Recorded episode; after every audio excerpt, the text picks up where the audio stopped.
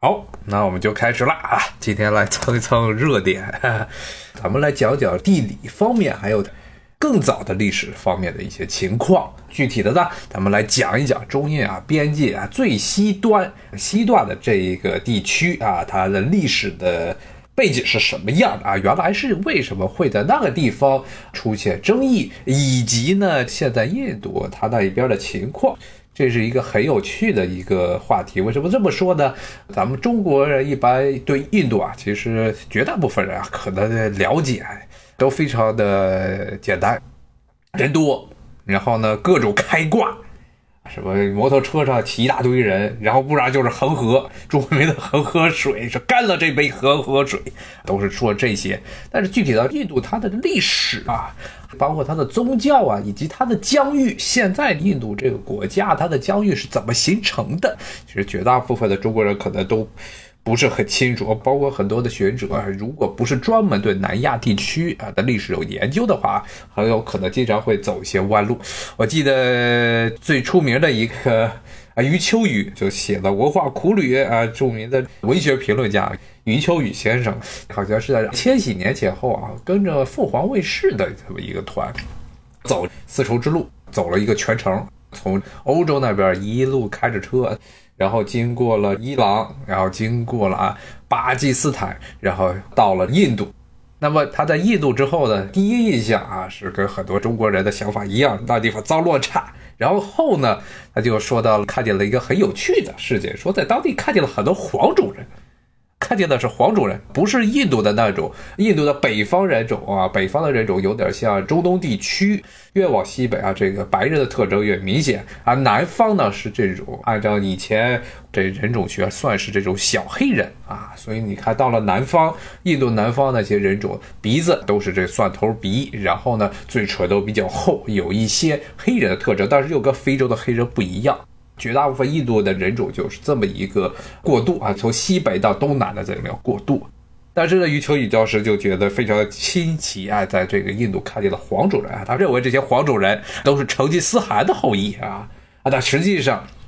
这些黄种人跟成吉思汗没有直接的关系。黄种人在印度有两类，一个是印度的东北的几个邦。这几个邦在历史上跟印度没有任何的关系啊，是原来是缅甸它扩张到了极致的时候，征服了整个阿萨姆地区，就是现在经常听说的。阿萨姆红茶啊，那些地方征服那片地方之后呢，很快的与英国当时东印度公司对上了，结果大而归。然后当时的东印度公司就把缅甸的最西部的这些新政府的领土给吞并了。这些地方的统治者和很多早期的居民啊，很多都是跟咱们中国的傣族啊有血缘关系和语言关系的啊民族，所以是黄种人。这是印度的东北部啊，在历史上其实跟印度，就算是在最强大的莫尔帝国时候啊，莫尔帝国时代啊，都没有征服过这些地方。还有一个有黄种人的地方，那就是今天要讲的印度的这正北方克什米尔的东部这个地区是拉达克，就是这两天出事儿的地方，就是挨着那片紧邻中国的西藏。这个拉达克呢，当地的居民其实按照直接的说法。应该是藏人，但是呢，是越往东，藏人的特征越明显。拉达克最西部的卡吉尔地区，实际上是藏人和印度人种的这么一个混血了啊，是这么一个情况。那这个地区呢，从历史上来看，拉达克从历史上来看，其实就是大藏区的一部分啊，而且是西藏很重要的一个文化据点，是拉达克，可以说是西藏文明。最西端的存在的地区，就是在拉达克。它是怎么形成的呢？这个地区的藏民是怎么来的呢？啊，从历史上来看，要讲的就是吐蕃了。吐蕃帝国，它在唐代的时候，唐朝呢和吐蕃啊经常打仗啊。当时吐蕃从松赞干布呀统一了青藏高原之后，形成了一个强大高原的军事势力，跟唐争霸，尤其在西域啊、陇右这边打得不可开交。但是后来呢，由于气候的变化，导致了西藏这边青藏高原啊连年的欠丰收，然后加上外来的佛教和本土的本教两个教不断的这为了争夺宗教权，也打得你死我活。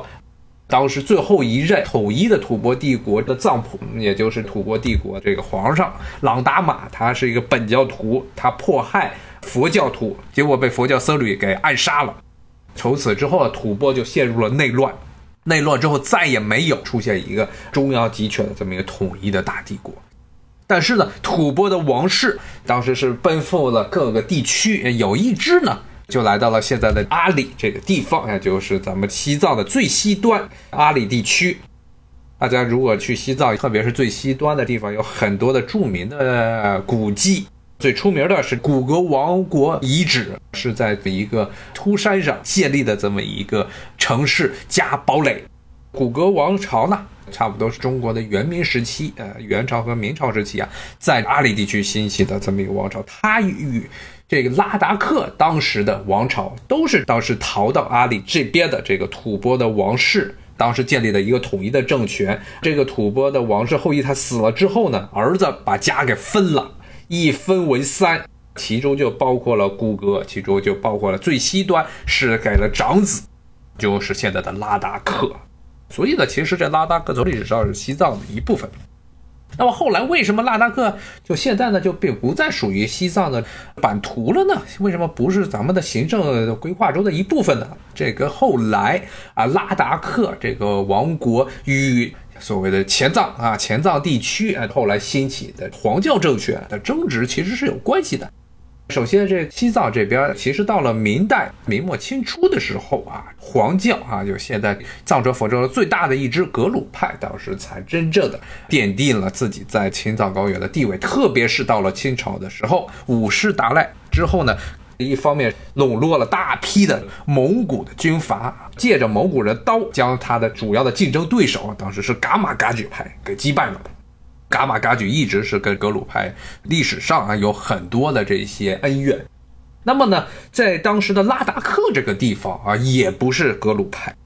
当时拉达克其实是信奉的是噶举派啊，噶举派一般是有的时候俗称叫做白教，格鲁派俗称是黄教，噶举派它一般俗称是白教啊，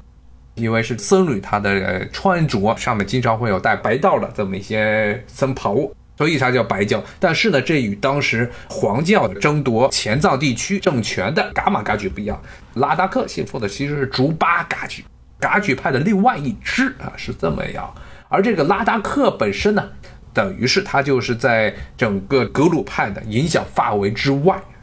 而且呢，后来这拉达克呢，还趁着这古格内乱的时候。偷袭古格成功，消灭了当时与他邻近的这个古格王国。古格王朝被消灭之后，整个地方就萧条了。现在只剩下了啊那个著名的这山头的那么一座山城遗迹。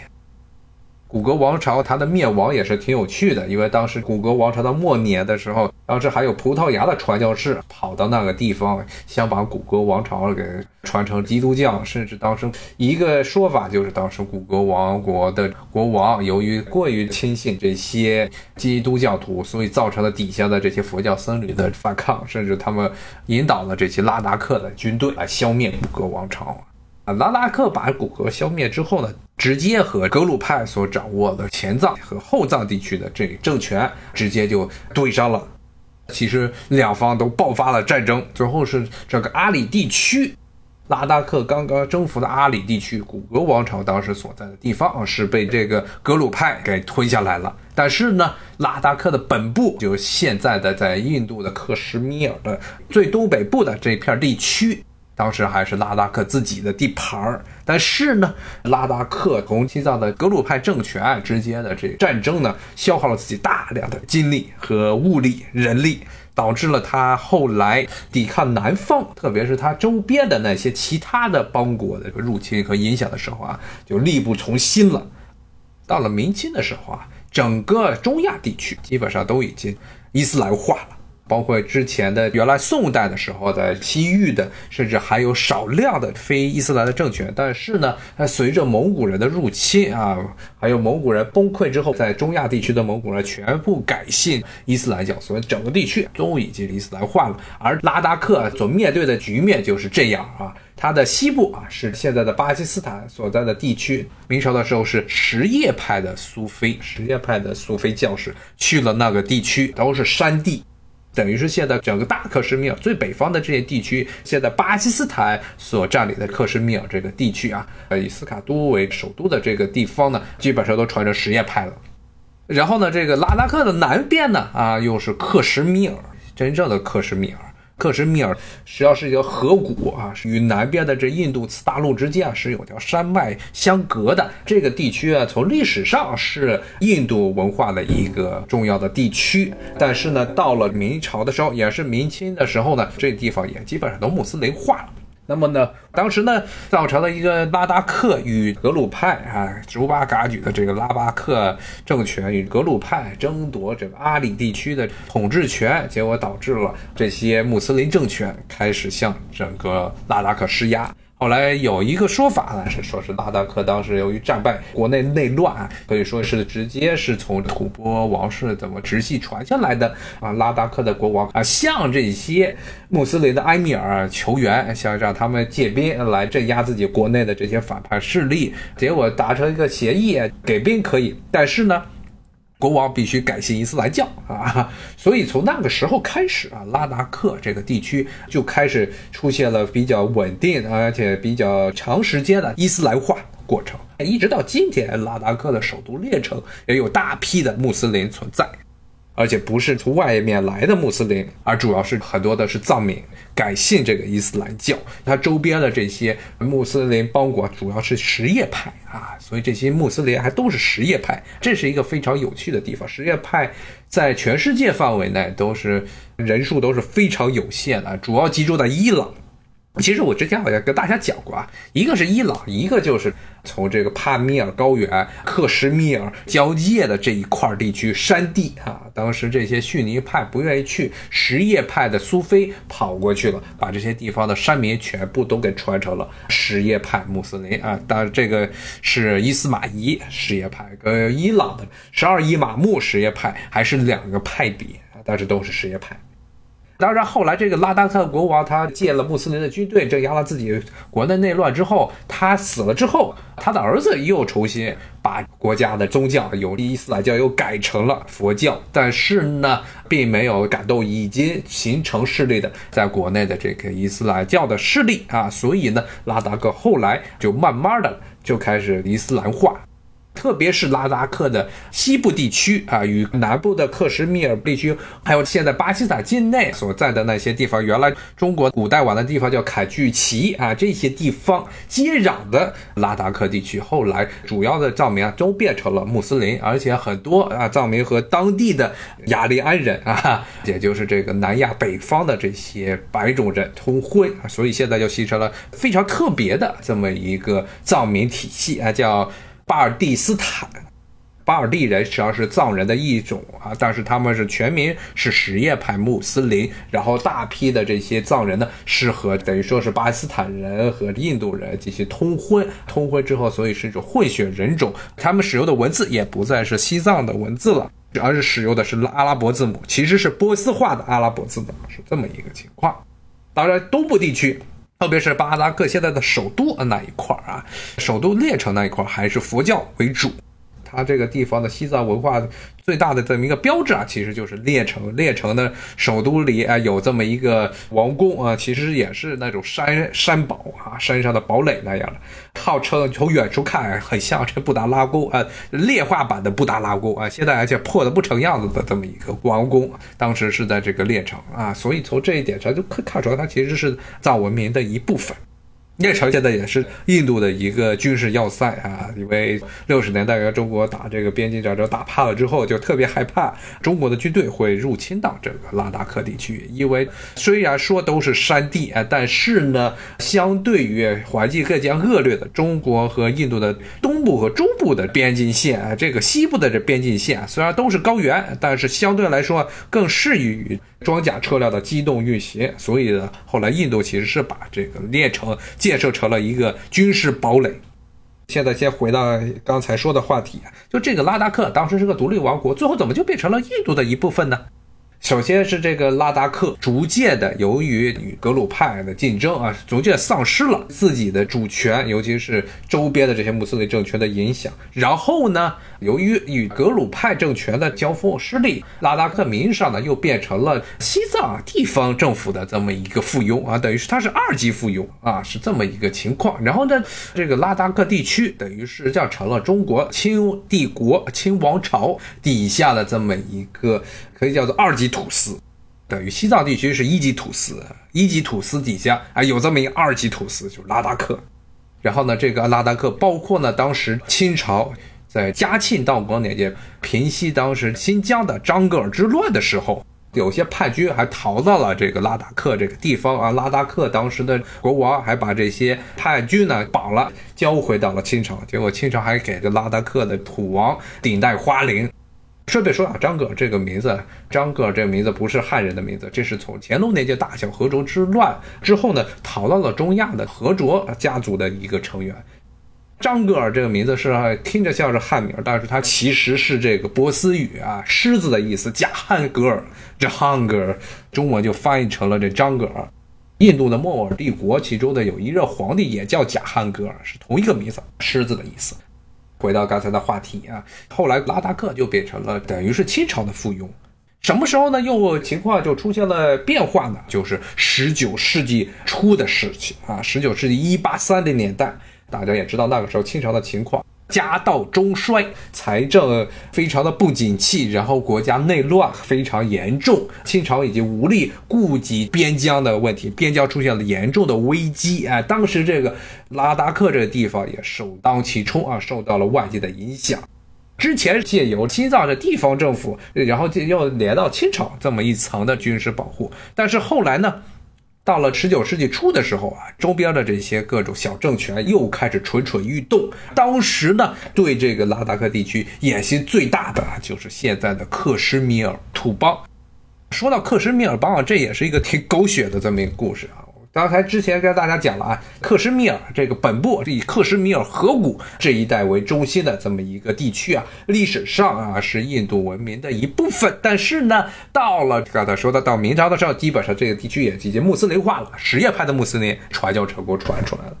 这个地区一直是穆斯林的一部分，包括了莫卧尔帝国。莫卧尔帝国是之前大家讲过，它是这个突厥化的蒙古人的后裔建立的一个以波斯语为官方语言的这么一个位于南亚印度地区的这么一个政权啊，非常的绕口。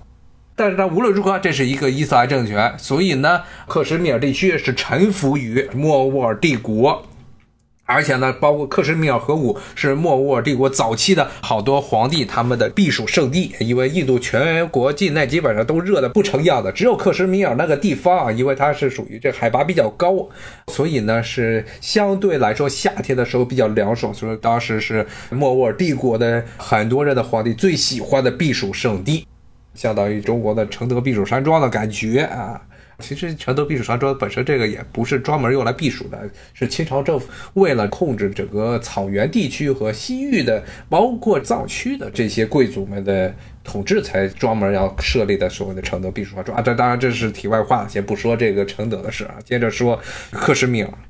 这种情况啊，随着莫卧儿帝国的衰落又出现了变化，特别是在十九世纪初，十九世纪初的时候。是什么情况？当时莫尔帝国已经完蛋了啊，打崩了，最后就剩下一座城了，就成一个德里了，就跟那个十五世纪的时候东罗马帝国一样，就剩一个城是这个君士坦丁堡了。当时甚至莫尔帝国的皇帝还要受到马拉塔人、印度教的马拉塔人帝国的这个保护啊，简直是丢尽了他们莫尔帝国先祖们的脸面了。当时呢，因为莫尔帝国的崩溃，造成了整个印度的西北部出现了一个政治混乱的局面。既有印度教的政权，有什么拉贾斯坦的那些土邦，还有一些小的这些伊斯兰的政权。然后呢，当时崛起了一个锡克人的政权。当时崛起锡特教，跟伊斯兰教、跟印度教都不太一样的这么一个新兴的宗教。当时是或者是结合了很多伊斯兰教和印度教的很多的元素。他们的领袖都叫做 Guru，现在一般翻译成导师。现在的旁遮普邦。印度的旁遮普邦，或者是巴基斯坦的旁遮普省，这两个地方原来都是一块儿啊，还有很多的锡克教的这些重要的圣地都在这儿，甚至因此呢，锡克教徒跟印度教徒一直是有冲突。后来在这印度建立共和国之后，还爆发过血案，也是题外话，先不说。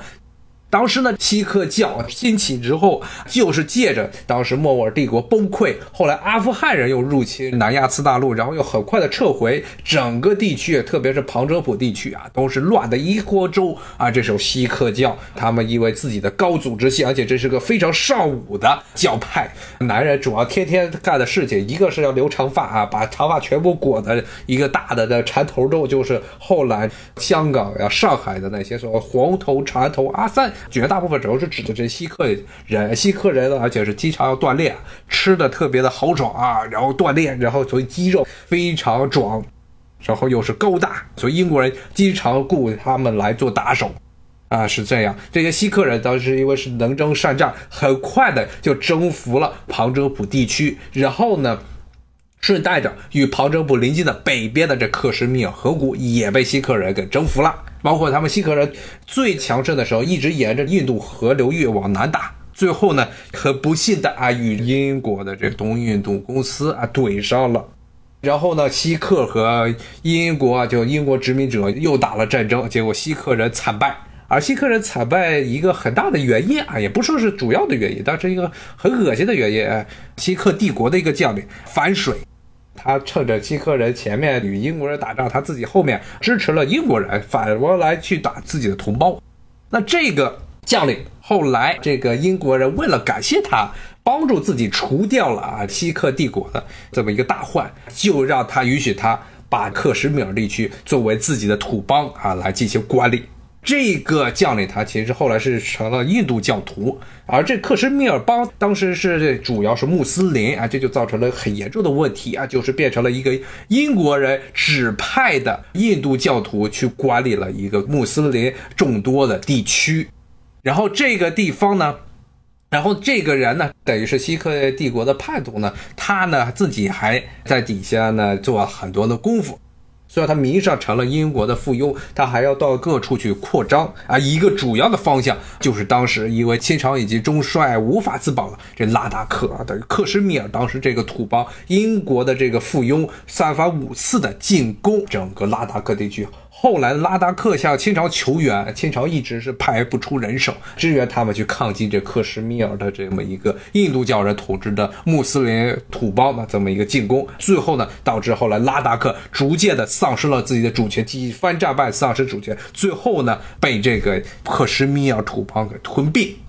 这就十九世纪中叶时候的世界，这就是为什么后来啊拉达克呢不再成为了藏区的一部分，而变成了克什米尔邦的一部分啊，是这么一个原因。当然，克什米尔这个地方本身就是一个很混乱的地区啊，它既有南部啊比较肥沃的克什米尔河谷，也有北方这些高山林立的喀拉昆仑山和喜马拉雅山两条巨大的山脉连接起来。这个地方北边再往北走就是帕米尔高原，这个地方各个山谷中这都是居住着大量的非常彪悍的这些山民。所以，虽然这土邦呢，它当时是征服了现在的整个包括了巴基斯坦的克什米尔省。还有印度的这查莫克什米尔邦这些地区，但是呢，对于自己的内部统治呢，一直是非常的有心无力。很多后来呢，英国人也慢慢的把这些土邦的地方的官僚都替换成了英国直接指派的这些殖民官员，这么一个情况。这个情况到了什么时候结束呢？就是英国。在二十世纪中叶啊，二战之后啊，其实是不是自己主动的，一半的原因也是美国逼的啊，没办法，只能把整个南亚次大陆这个巨大的殖民地给弄独立。弄独立的时候呢，英国人当时想的这么一个歪心思就是，印度成了一个印度的这么一个共和国，巴基斯坦成了这么一个伊斯兰教的共和国，然后很多的土邦啊，当时实际上直接事实上臣服在英国的殖民政府底下，这土邦让他们自己决定究竟归哪儿。克什米尔这个土包就比较搞笑了啊，不能说搞笑，很恶心了，嗯，因为他的统治者是印度教徒。而且呢，是一直都是跟着英国跑的印度教徒，而他呢，在整个的大克什米尔地区啊，民众支持度啊非常低，因为民众们都是穆斯林，所以当时的情况就是，如果是要搞公投，那肯定是要加入巴基斯坦，而他这个人呢，又是印度教徒，他又不愿意加入巴基斯坦。后来呢，出现了大批的这个内乱，甚至巴基斯坦那边还支持了这些穆斯林搞内乱，希望穆斯林的这些游击队啊，能够把克什米尔邦的这个印度教政权给推翻。结果这个时候呢，克什米尔这个土包，他为了保住自己的自己的财富，最后呢就声明说自己要加入印度，这就造成了后来印度以这个理由派兵占领了差不多整个克什米尔土邦，当时差不多三分之二的领土。巴基斯坦当时也派兵占领了差不多三分之一的领土，最后导致了现在的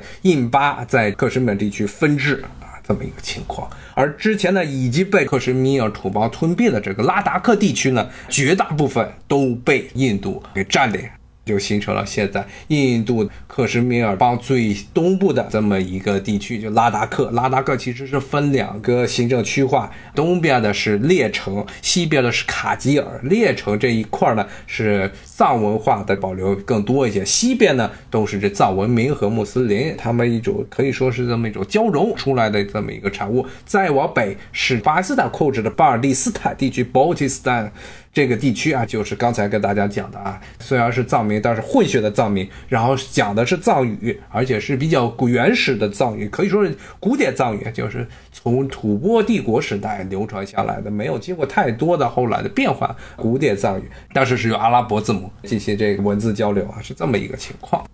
但是印度呢，他们又认为啊，中国啊，在西藏地区，特别阿里地区很多的土地啊，是原来拉达克的。他们认为这个地方，他们具有确凿有主权，特别是印度对中国有领土宣称的所谓的这个阿克萨钦这一带。后来，印度在一九六零年代对阿克萨钦的这个入侵，直接导致了中印边界自卫反击战，印度惨败，自封为第三世界不结盟运动领袖，号称是世界第三大国，这么一个地位一下就一落千丈啊，被打回了原形。但是呢，印度对于这一段，特别是中印西边的边境这一段，一直是耿耿于怀，而且非常的忌讳啊。为什么忌讳呢？因为整个拉达克地区等于是喀拉库鲁上面和刚才说和喜马拉雅上面的交界处，往南是大批的河流，包括了所谓的旁遮普这个地区的，无论是流向阿拉伯海的印度河，还是流向了孟加拉湾的恒河，他们很多的河流的最初的起源，直接的起。起源都是来自于这个地方，被认为是整个南亚的水塔，而且呢，是一旦占据这个地方，无论是对于印度还是对于巴基斯坦来说，无论是谁占据了这个地方，都具有了战略上的优势啊。所以印度一直害怕，其实有某种意义上来说，也是这个，也是因为自己的这种野心啊，所以造成了他们一直害怕中国要去进攻，从中国的西藏的阿里和北部啊，新疆和西藏交界这个地方进入拉达克啊。所以呢，这个地区啊，后来就成了中印历年来边界这些纠纷冲突的一个重要的热点地区，而且这个地区甚至的热点程度要高于中印边界的东段。东段，因为那个地方其实是远离了印度的核心地区，而一旦如果整个克什米尔丢了，直接往南是一望无垠的旁遮普冲进大平原。再往东走，就到了恒河平原啊，基本上是印度就没有没有任何的天然的山脉进行隔挡啊，所以他非常看重这一块地区啊，用各种各样的霸权的手段啊，要强行的将这个地方统治下来。好，那今天呢，其实就跟大家讲了讲这个拉达克啊，这么一个其实是曾经是西藏啊文明的一部分，西藏文化的一部分地区，为什么后来变成了克什米尔的一部分？然后呢，现在又变成了印度控制的一个地区，甚至以这个地区作为一个基地，想这个蚕食中印的这个边境交界的地方。这些其实最早呢都是来源于这个地方，在可以说是十七世纪、十八世纪的时候，当时政局混乱导致的一个结果。且不说这个拉达克地区啊，整个克什米尔地区现在都是处于一个非常混乱的局面，因为印度莫迪政府。是把这个地区的自治权给取消了啊，直接导致了当地一直到现在都是处于军事戒严的状态啊。大批的当地的穆斯林非常不满这个印度的中央政府啊，德里政府对他们的统治啊，所以武装暴动啊，一直都是当地的一个家常便饭啊。就在这个时候呢，而加上疫情，但是呢，还是要在中印边境上挑衅啊，最后啊，就导致了现在的这个局面。就是这样，好，今天咱们就讲到这儿，蹭了下最近的热点啊，跟大家讲讲这南亚的一些局势。其实南亚这个地方啊，真的是还有很多可以讲的，就像这个印度的东北部地区，其实要讲也可以讲上很久啊。这个东北部地区其实分离势力甚至比克里什米尔那边还要激烈，因为印度人是系统性的歧视黄种人啊，他们把很多东北部地区来的女人都当做妓女来看待，对当地是严重的种族歧视。啊，所以那个地区一直有分离势力存在，包括现在印度的东北呢好几几个邦啊，印度人都不准外国人，特别是中国人进入，就怕当地的人会起来反对印度的控制。好，谢谢大家，咱们就到这儿，拜拜。